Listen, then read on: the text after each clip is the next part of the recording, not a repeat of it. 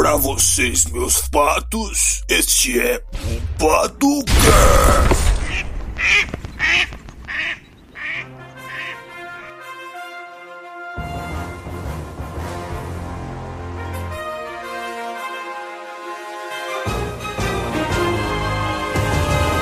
E aí, meus patos?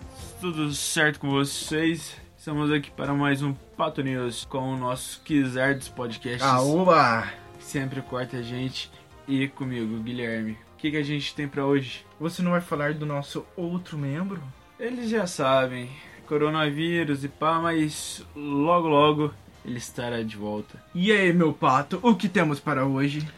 Homem de 25 anos é acusado pela Justiça do Paraguai sobre envolvimento com o caso do bruxo. Além disso, temos o caso do Kim Jong-un, que pode ou não estar vivo. Na Itália, pessoas cantam Bela Tchau nas janelas para comemorar o aniversário da libertação contra o fascismo. O Bolsonaro e o Moro trocam farpas. O elenco de Parks and Recreation para reunião especial sobre o coronavírus. A Ludmilla caiu na piscina durante a live dela. E por conta do isolamento, das suas estarem mais limpas e pá, tem muito lugar no mundo que tá tendo ratos invadindo casas. Além disso, nosso grande herói Mumuzinho tá internado no Rio de Janeiro com suspeita de coronavírus.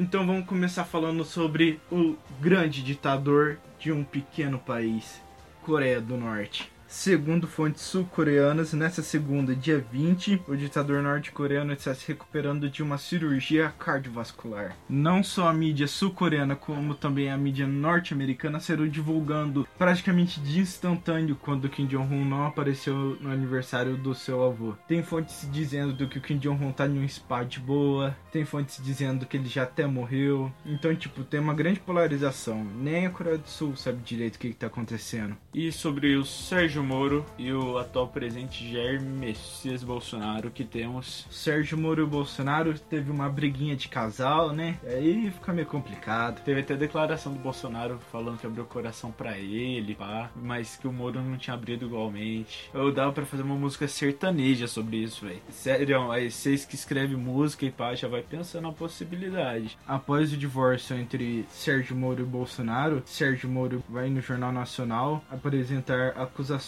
contra o presidente. Aí o Bolsonaro fez uma live explicando que foi um negócio que eu falei agora há pouco, que ele falou que confiou no Moro, essas coisas. Aí nessa live ele desmentiu algumas acusações do, do Moro contra ele. Mas então o Moro no outro dia, logo pela manhã, se eu não me engano, ele pegou e desmentiu que o Bolsonaro tinha desmentido ele, mostrando alguns prints de conversa com outros ministros. Logo em seguida, vários personagens da política brasileira e da própria imprensa brasileira foram apresentar um pedido de impeachment formalmente ao presidente. Isso chamou bastante a atenção da OCDE e segundo Draco Cos, chefe do grupo de trabalho anticorrupção da OCDE, abre aspas, o Brasil vai ter que explicar o que fez o ministro da Justiça renunciar acusando o presidente de interferência no trabalho da polícia. Fecha aspas. O que você acha disso? Tipo assim, tecnicamente o presidente tá no direito dele, mas só que, velho, nem os governos anteriores que tiveram escândalos muito grandes de corrupção não tiveram essa ousadia, apesar de terem o direito. Então a gente deixa pro ouvinte decidir o que é o certo, tá ligado? Que é melhor a gente não dar opinião.